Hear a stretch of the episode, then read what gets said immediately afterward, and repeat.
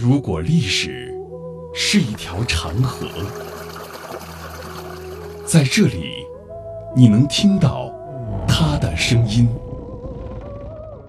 每一块斑驳的砖瓦，都是一段故事。一个家族坐在这里啊，他这个整座房子是土木结构。每一缕光影，都流淌着牵扯不断的血脉亲情。我们的琼林都是同是到台湾的先祖。闽台古厝，岁月流金。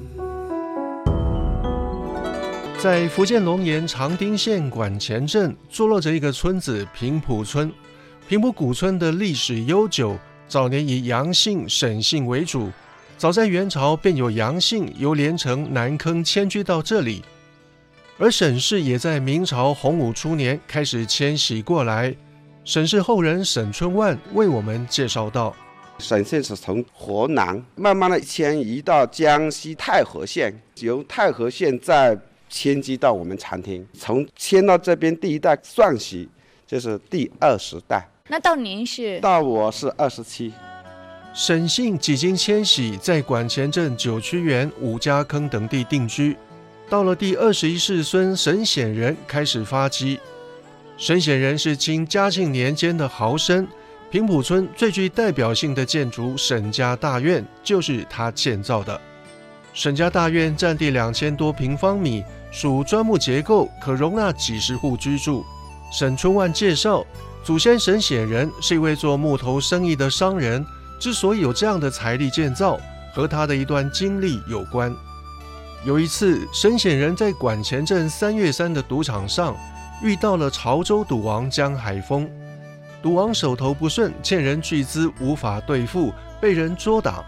沈显仁二话不说，从家中挑出三担银子，帮他还清了赌债。江海峰再三叩头拜谢而去，而两人再次相会，则是在几年后的潮州。后来有一次，我这个祖先他是有做木头生意嘛，利用当地的资源，木材呢用人工抬到那个汀江河，再用水运啊把木材运到广东的潮州去卖。那天呢，他运气很不好，木材到了那个潮州码头的时候，嗯，突然涨潮了。嗯所以他的木材全部被那个潮水冲走了，心情很不好，在那个潮州的大街上的像乞丐一样在那边走来走去。突然发现一个人，嗯，这个人啊满脸胡须，他说只两个眼睛有个洞，能够看到。他这一边走一边想，这个人他怎么吃饭啊？他说，嗯，看看请他吃饭，好奇，好奇，嗯，请他吃饭。后来两个人边吃边聊，聊聊聊聊聊聊到一块了。他说啊，你是哪里人啊？你是什么名字啊？那后来一聊，那个满脸胡须的人双膝跪地。他说：“哎呀，你是我的救命恩人啊！”他说：“我就是你在那什么地方你见过的那个人。”他说：“是赌博那个吗？”对。后来他逃到了潮州的时候，他是去做那个海盗。后来他还说：“哎，救命恩人，你不要怕，你这个东西一点都不会跑掉啊。”他说：“你有没有记号？说有没有盖印？”当时我们做木材生意的人，他是有一个铁的一个那个印章，这个铁的印章是挑了这个人的名字的，嗯，啊？之所以他做生意的人，他都要把这个木材盖上他的印章，这个叫斧头印，嗯，他说你没带斧头印啊，他说我带了，那你给我，他说，后来他跟我的那个祖先说，你安心的在这边住下来，不到十天你的无归原主，后来他就召集他手下的那这些员工。在整个那个潮州市的那个码头去找找他的木材，后来呢，他都把其他的人的木材也一起弄过来，啊，盖上我那个祖先的那个印，再后来帮他拿去变卖，派了六十个人，雇了两只船，送我的祖先回来，就回到外面有一个村门门那边，啊，村口，村口那边，送到那边以后，我那个祖先一直留他进来住宿，他说不行，不去了。他说：“我再去的话，我今生今世我没法报答你了。”他说：“所以其实是一个报恩的故事啊。因为江海峰的报恩，沈显仁发了大财，于是聘请能工巧匠建造起了奢华宏伟的沈家大院。沈家大院已经有着两百多年的历史，耗时三年建成，前后三厅叠叠递进，左右对称，布局严谨。大门、正厅、后厅分别有“云峰翠秀”“居人游艺”“和气志祥”等名人题字，门窗和屏风多数依照宫殿装饰而成，雕工十分精细。然后我们现在来到的是第一进哈第一，进这是屏风镂空的木雕，其实也很简单，就是横格跟竖格这样子哈。嗯，木板也是有点呢苍白色了哈对，，苍白色了。对还有这个花窗，铜钱吧。对，做的多精细。对，但是我们一般的铜钱里面其实就是呃四条弧线嘛，但是它每条弧线又是有一个曲折。这个也是木雕，还很稳固。这个对，两百年前能想出这样的装饰已经相当了不起了。沈家大院呈长丁客家的府地式建筑风格，称为九厅十八景，共有九个厅堂和十八个天井。走进屋内，到处可见宽敞明亮的天井。虽然它是建在两百多年以前，嗯，但是呢，它的排水系统非常好，下再大的雨，水都不会涨起来。这块地原来是一块沼泽地，很大的沼泽地。就是省厅本来所在的这块地方是一块沼泽地，对，但是它建成这个宅子之后，地面不会那么潮湿。对我现在看这块天井对下来的这个呃排水道这边哈，也算是蛮干燥的嘛。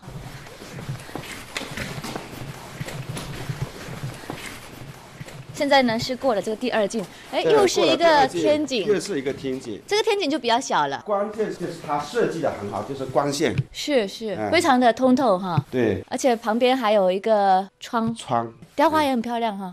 这个有一个窗，使这个楼梯间也是有光线。至于零七年的时候，日本东京大学有一个教授，当时福建省一个建筑学院的教授陪过来了。嗯，他带了二十三名研究生过来考察。二十三名的学生花了整整一天的时间，把这个整座房子的尺寸、规划设计都绘出来，说很适合当今的设计标准。就是不要小看两百年前的设计，放到现代仍然是非常先进的。对对对对对，啊嗯，好棒啊！走进沈家大院，这两百多平方米的建筑，层层递进，厅堂、厢房、豆腐间、书房、兵房、走马道等，置身其中，总叫人有曲径通幽的感觉。而当到了宅子的二楼，视野顿时开阔了。现在我们去这个第三进楼上，楼上，走木楼梯。这原来这边也四个房间，嗯，那边也四个房间，好，第三进对上来的这个二层，左右各有四间房间。对，四个房间，从这个看上去，那个前山，哇，站在这个沈家大院的这个第三进的二楼哎，对，啊，二楼，这样子看过去，能够把那个左右前全部能够看到这个沈家的屋檐，对对对瓦片啊，都是瓦片哈。对。然后前面的群山，那个卧佛形状的群山，你能看得到。对面那个卧佛山嗯。也是我们常听的十大名山之一，叫元宵山，它就是武夷山脉。会发现说，其实这个第二进的这个屋脊还蛮高的。对，你看还有这个雕刻，啊，嗯，这是挡雨墙，对，挡雨墙，上面是一个花篮，还是很精美哈。对。它倒不是说是种那种彩绘，它其实就是很古朴的这种颜色。是原来是泥巴用烧的，就是像这个瓦片也是烧出来的，哦。嗯，这瓦片是活动的吗？活动的？哦，对，这个可以动的，嗯，这样一片一片叠上去一片一片叠上去，也是啊都有一点青苔的颜色了。你看哈，对，真的这都是瓦片，非常好看。两百年以前就能够进两层，这个相当不错。沈家大院是平埔村乃至闽西北地方大型宅院的精品。平埔古村的古建筑多集中在沈方村，亮点为烽火砖墙、飞檐翘角，面向云壁山，十分开阔。村落的选址和建筑均符合客家风水建筑的理念。门前有半月池塘，依山傍水，是一处宜居之所。